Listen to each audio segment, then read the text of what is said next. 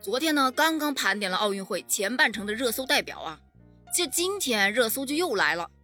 奥运会狠狠地修正了我的审美，这个话题啊是相当符合我的口味啊。曾几何时呢，我和大部分网友是一样的，觉得美的标准呢，那就是肤白貌美、大长腿。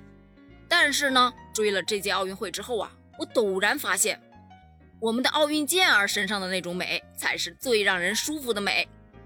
打比方说，我很喜欢的李雯雯，零零后的她呀，没有 A 四腰，在比赛镜头中呢，更是不施粉黛，甚至啊，还能看到她脸上细密的汗水。可是，当她自信地举起三百二十公斤夺得金牌的时候，散发出来的那种自信呐，她不美吗？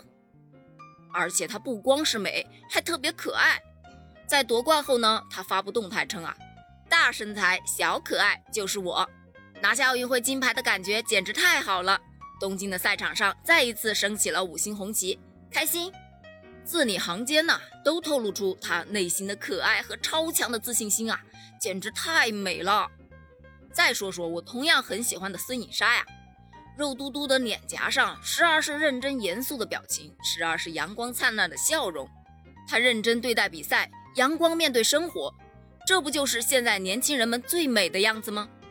还有孙一文，在女子个人重剑决赛中那一剑封喉的精彩表现，真的是让我看得热血沸腾啊！